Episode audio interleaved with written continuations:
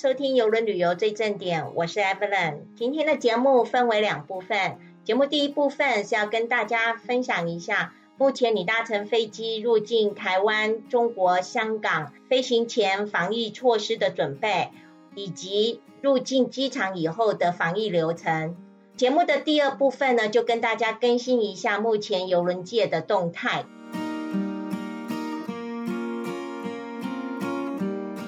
这一集的节目最主要是跟大家分享一下，目前如果你要搭飞机前往中港台的话，你事先的准备，你抵达机场的检疫流程，还有隔离的状况。但是如果你有飞行计划的话，你一定要上到该政府的官网上面去，再检查或有没有最新的消息或者最新的检疫规定，那你才能做好万全的准备。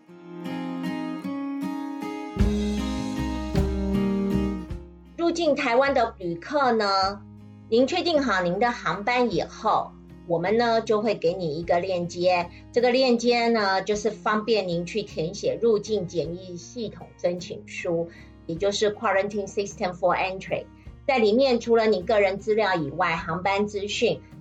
以及包含防御旅馆的网站链接，你就可以经过这个链接去订政府所核可的防疫旅馆。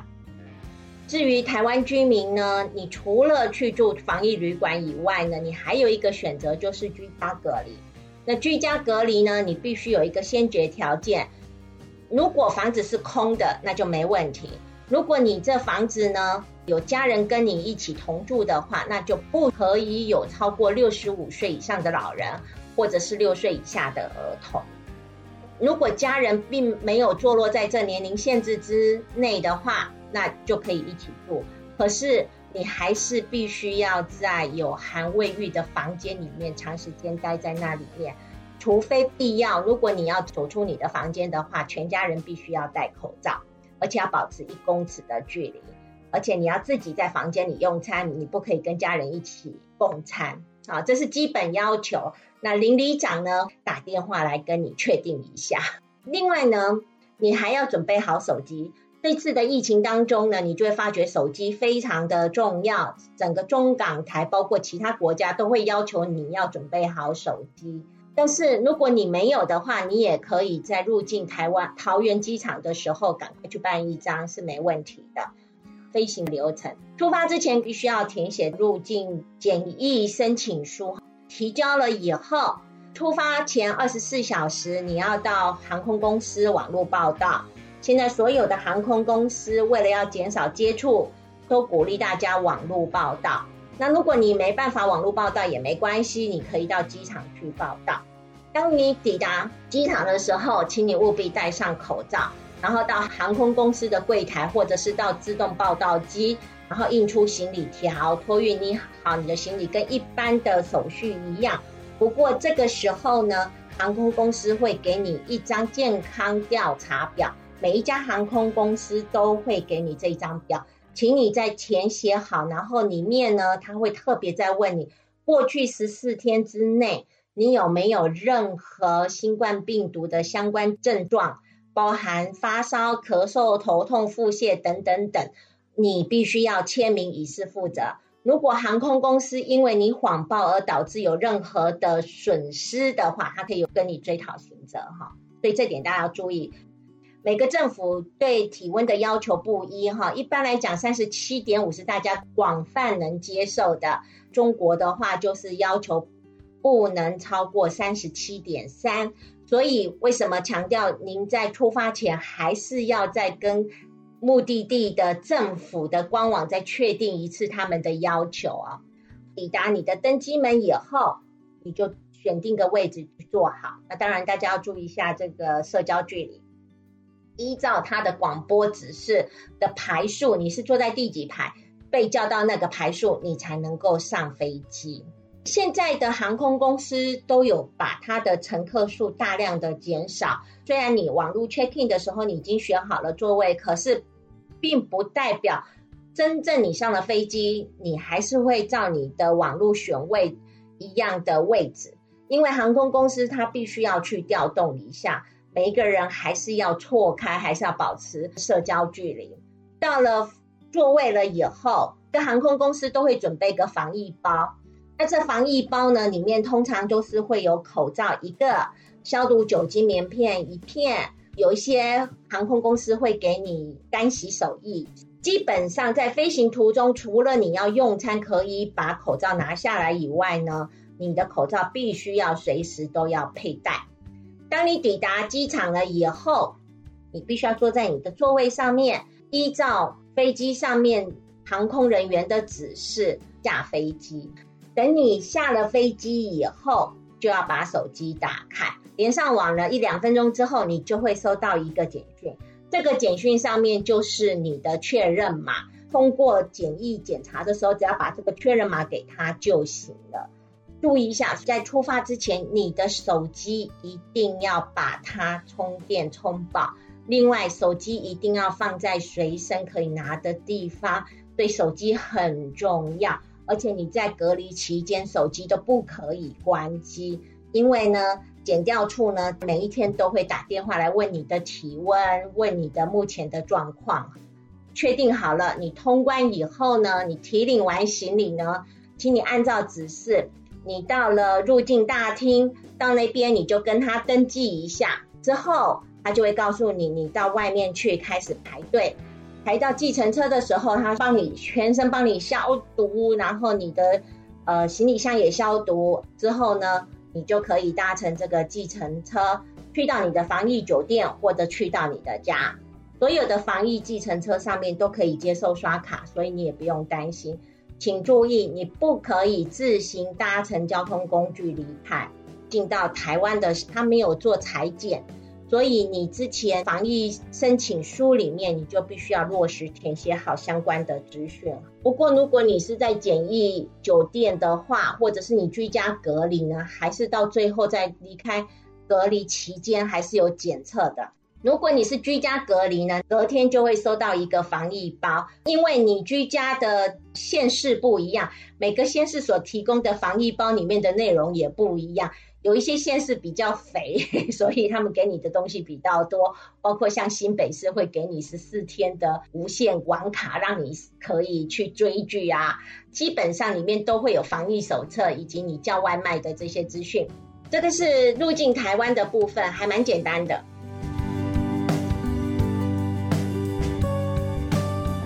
入境香港，你在机场的时候呢，你就要去扫一个 Q R code，或者是填写单，填写所有的你的健康状况，那你就送上去。送上去以后，当你在现场，你应该就可以拿到那个 Q R code。那 Q R code 的截图，请你把它截图下来，因为等你到了香港的时候呢，呃，其实对你帮助是非常大的，你就可以直接扫那 Q R code，不用在那边还要排队填写这相关的资讯。所以，当你抵达了香港的机场，他会很明、很清楚的，就会有人员告诉你，他也会有一张通知单告诉你，叫你要下载一个 APP，这个 App 叫做 Safe Home。所以，强烈建议大家入境健康申请表一定在出发之前都先填好，因为可以省下你入境的时候呢一大堆的麻烦。好了，飞机上面呢，基本上跟你刚刚我们介绍飞行台。到台湾一样，还是有这相关的规定。飞机当中呢，航空公司的服务员呢，都会来跟你量体温。当你抵达香港了以后呢，就可以直接把这个 QR code 给他。如果没有的话呢，你就还要再申请一次。那基本上你就会拿到一张检疫单。你拿到检疫单了以后，你就开始去排队。那同时他们也会告诉你，你要下载一个 App，叫做 Safe Home 的 App。而且呢，他们会确定好你这个 app 已经下载到你的手机里面。这时候他会发给你一个简易资料袋，简易资料袋里面就是检疫期间的相关的资讯。还有呢，他会指示你到一个带电子手表。这个电子表呢，就是你在隔离期间呢，会透过电子表上面记录的资讯，而知道你目前隔离的行踪，还有你的状况记录。戴的时候，请你务必要注意一下，如果太紧或太松，你都必须要跟帮你戴的人员讲清楚，让他调好最好的宽度。因为呢，十二天之内呢，这个手表是不可以取下来的。那戴好了以后，你就去通关，就拿行李，但是你不可以自己离开，大家必须要拿着行李等待上巴士，巴士会载着大家到亚洲博览馆里面开始检疫的手续。当巴士到了亚洲博览馆以后呢，下了车，他就会先发行李条给你，叫你把行李放过去。所以建议大家在你放行李的同时，把你身上一些。非贵重的，但是很重量的都放在一起，你也不用担心会遗失，因为这些他们都有专人看管。之后你再拿你重要的随身资讯，包含你最重要的你的手机、你的护照，再上巴士。这时候巴士就会带你到亚洲博览馆的检疫处。去到那儿以后呢，这个时候你也会拿到一个编号，所以你的编号一定要拿着。哈，这中间会给你的所有的这些检疫卡啦。编号啊，你都一定要带着。最好的方法就是放在那个资料袋里面。这时候你已经完全没有行李，只有你个人跟你随身的资料袋。之后你的编号被叫到了以后，你就赶快去拿你的检疫包。拿检疫包了以后，你必须要看完影片。那强烈建议大家一定要专心看好影片。你看完影片，知道怎么裁剪了以后，之后就去做裁剪。香港的简体裁剪呢，是裁剪生喉咙唾液的样本，取完了这个喉咙的唾液以后，然后就回来交你的样本，交完了以后，你你就要去先去登记酒店，因为你到香港呢，你是要有一个晚上先住在他们的隔离酒店里面，等待你的检疫报告。会有人拿着酒店登记的资料给你，叫你填写。你这时候呢，一定要赶快认好一个位置，因为你座位的后面就会有一个编号，请你把那个编号记好，然后把那个编号填写在酒店的申请资料里面。然后呢，等待叫号以后。你就去缴交酒店的申请资料，就会拿到另外一份的检疫袋以及两张卡片，一张是蓝色的，就是要到酒店去住房；另外一张呢是在整个隔离期间你随身都要携带的。等到他叫到你了以后，你领了行李，然后你要等巴士到了酒店，出示相关的证件，取了房卡之后，你就到房间里面去。到了房间，当然他也会准备餐点给你啦。隔天大概中午以后，有酒店的人通知你，你的检疫报告下来了，你现在可以回家居家去隔离了。所以这时候呢，你就赶快把行李拿着，然后依照指示汇房卡。配完房卡以后呢，就等坐 taxi 回到你的家。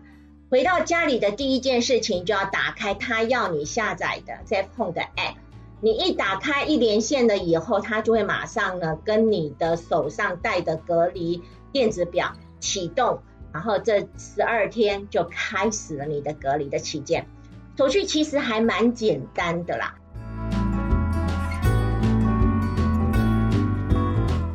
至于入境中国的部分，从九月三号起有严格的规定，就是你在登机前三天之内，无论是持中国护照的。居民或者是可以入境的外籍旅客，都必须要到纽西兰正规的医院或家庭医师去做好新冠病毒的核酸检验，拿到了阴性证明了以后，您才可以去登机。哪一些地方是可以认可的呢？请你务必要再再上到新西兰的使馆处正规的医疗机构呢，它都有列在上面。那中国公民呢，在你拿到你的核酸检测阴性证明的二十四小时之内，你必须要在微信里去下载一个小程序，这个小程序的名字叫做“防疫健康码国际版”，你就可以把自己个人的核酸检测阴性证明拍照或者是截屏，把它上传。新西兰的领事馆呢，它先审核过了以后，可以获得带有 HS。标志的绿色健康码，那你入境中国的时候呢，就会比较方便。这些办理的手续呢，可以跟各领馆区去确定。抵达中国，现在目前就只有开放上海、广州，当飞机抵达中国机场的时候呢，请你务必坐在你的位置上面，等待中国检疫人员上到飞机来。凡是你事前有经过小程序提交这个网络申请表的人，可以依照他们的指示提前先下飞机。如果你没有完成这个手续，没有这 QR code 的人，你必须是最后下飞机。已经提交健康申报的旅客呢，分批下飞机了以后，走到入境大厅的同时，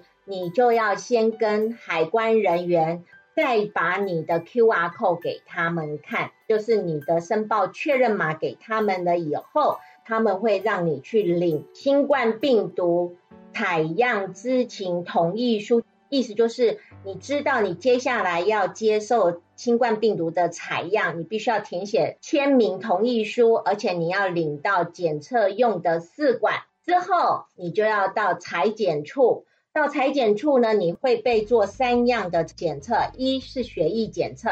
第二个是鼻咽深处的裁剪，第三是口腔深处的裁剪。三个裁剪做完大概要五分钟的时间。之后呢，你就开始通关提领行李，然后就会依照你是住在当区，比如说你在当地有居所的，他们就会叫你等待专车送你回家。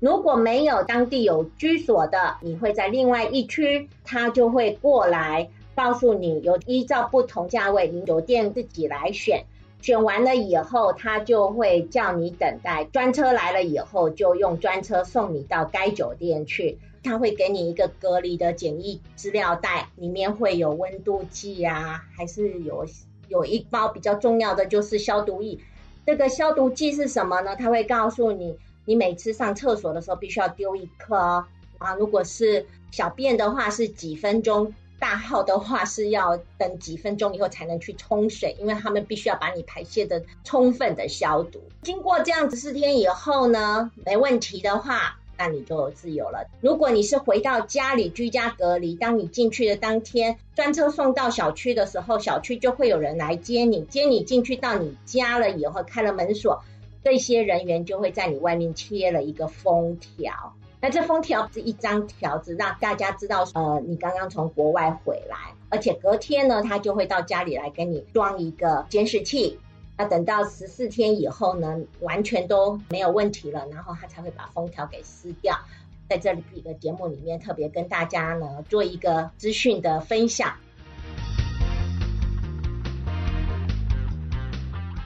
还是强烈的建议，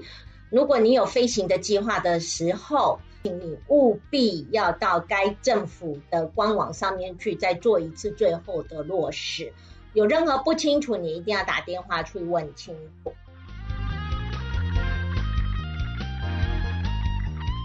来到节目的第二段，前几次的节目里面呢，我们有跟大家分享过，在挪威探险游轮的老大哥海达路德号，上一次呢，他复航了，可是呢。因为他们没有落实船员的上船程序，所以导致后来引发七十四个人的新冠病毒确诊。因为他们现在所有的船通通都取消了航程，出事的大船目前还在检测当中。最近影视界传出一个大消息，这家海达路德号还有两艘比较小的船呢，被阿汤哥 Tom Cruise 给包下来了。让他呢在拍摄《Mission Impossible》第七集《不可能任务》的第七集，作为整个拍摄组员的海上的一个活动酒店，这个也是非常聪明的做法。因为船员还有包括这些剧组们，大家都经过了严格的筛检，拍摄的场景里面都只有这些人可以接触得到，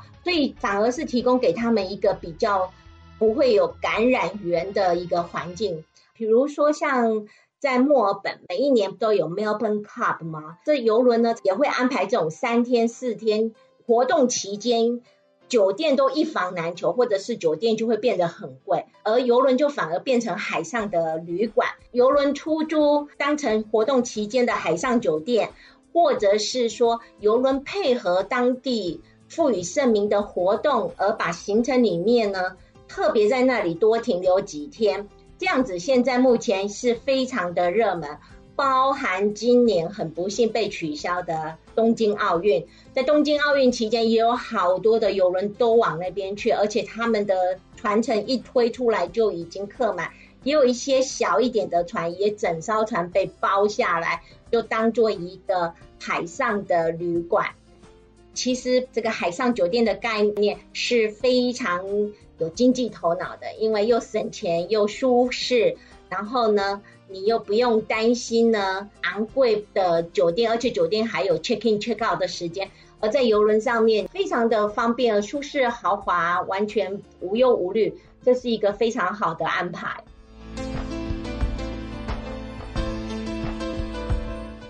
说到这里呢，顺便跟大家分享一下，也有人到游轮上面结婚。有吗？有。不过，如果你真的要在游轮上面举办婚礼的话呢，有一个问题你要考虑的就是那艘游轮是在哪里登记的。那你到时候你的呃结婚证书就是由那个地方来发送的，那你就必须要符合那个地方的结婚法规。所以取而代之呢，我通常都会跟客人怎么建议呢？因为游轮真的是太方便了。如果你的婚礼是在游轮上面举行。你想想看，那么多人帮你共襄盛举，而且如果我们在陆地上，你要安排婚礼的宴会呀，下来是一笔非常可观的开销。相对于游轮，游轮上面就很轻松，游轮每一个人缴的就是游轮的船费嘛，上面的摊点早就给你安排好了嘛。那因为你是要上去办婚礼的，你等于是一个 event，你可以事先先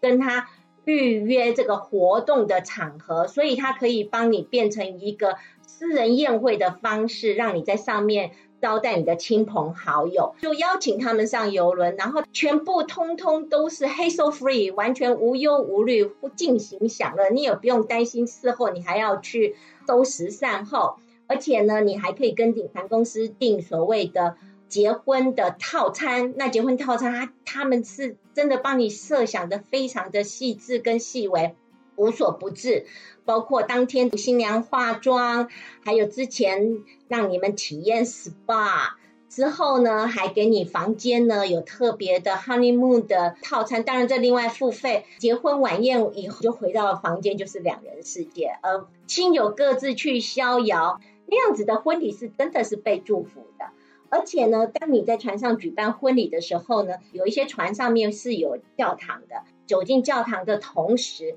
船公司会有一个习惯，他会把他们的摄影机就直接导向教堂里来。那如果你这些没办法上船来跟你共襄盛举的这些亲友，可以透过船公司的 webcam 同时来观赏你整个婚礼的过程。而在婚礼的过程呢，船上面的这些高级长官，甚或是团长，他们都会来参与。想想看，你自己的婚礼，如果这么多人都为你祝福，然后大家都是没有任何的烦烦悠悠的事情的话，那种婚礼多好啊！大家都很开心，就只想跟帮你狂欢，然后看到你就是祝你新婚愉快，祝你。一辈子幸福，那种感觉是很棒的。常会跟客人讲说，如果你上游轮，千万不要放弃游轮这么好的一个场所，一个特别的事件的纪念。曾经有个客人，他做玛丽皇后二号。天就来跟我讲说，嗯，我儿子想要跟他女朋友在游轮上面求婚。Evelyn，你觉得有没有任何的 package 我们可以安排？我说不用安排啊，你们就上去，然后直接就去找 cruise director，就是娱乐总监。那你就去跟他讲，我儿子想要哪一天想要跟他女朋友求婚，可是不想要让他女朋友知道。cruise director 他们最喜欢办这些意外惊喜哦。那那天呢，看秀完了以后呢，娱乐总监又马上上来，然后就说，请大家先不要离开，我们今天有一个年轻人，他呢找到他最爱，借由大家的掌声，让那个女孩子来说 yes 好不好？Cruise Director 呢就请出了他儿子，光赖就打在他女朋友的身上。那这时候呢，他们就说，那我们可不可以请这女主角上台来呀？然后上台来的时候，他。他的儿子就跪下来，然后递上结婚戒指，然后就说 Would you marry me？哦，那真的是太浪漫了。然后下面的人当然是疯狂啊，就会说哦，say yes，say yes，说好说好嫁给他。那当然啦，没错，抱得美人归哈，那次是很成功的一次求婚。所以别忘记了，因为你要利用游轮呢来做一些特殊事件的一个欢庆也可以。今天的节目分享就到这里，我们下次再聊喽，拜拜。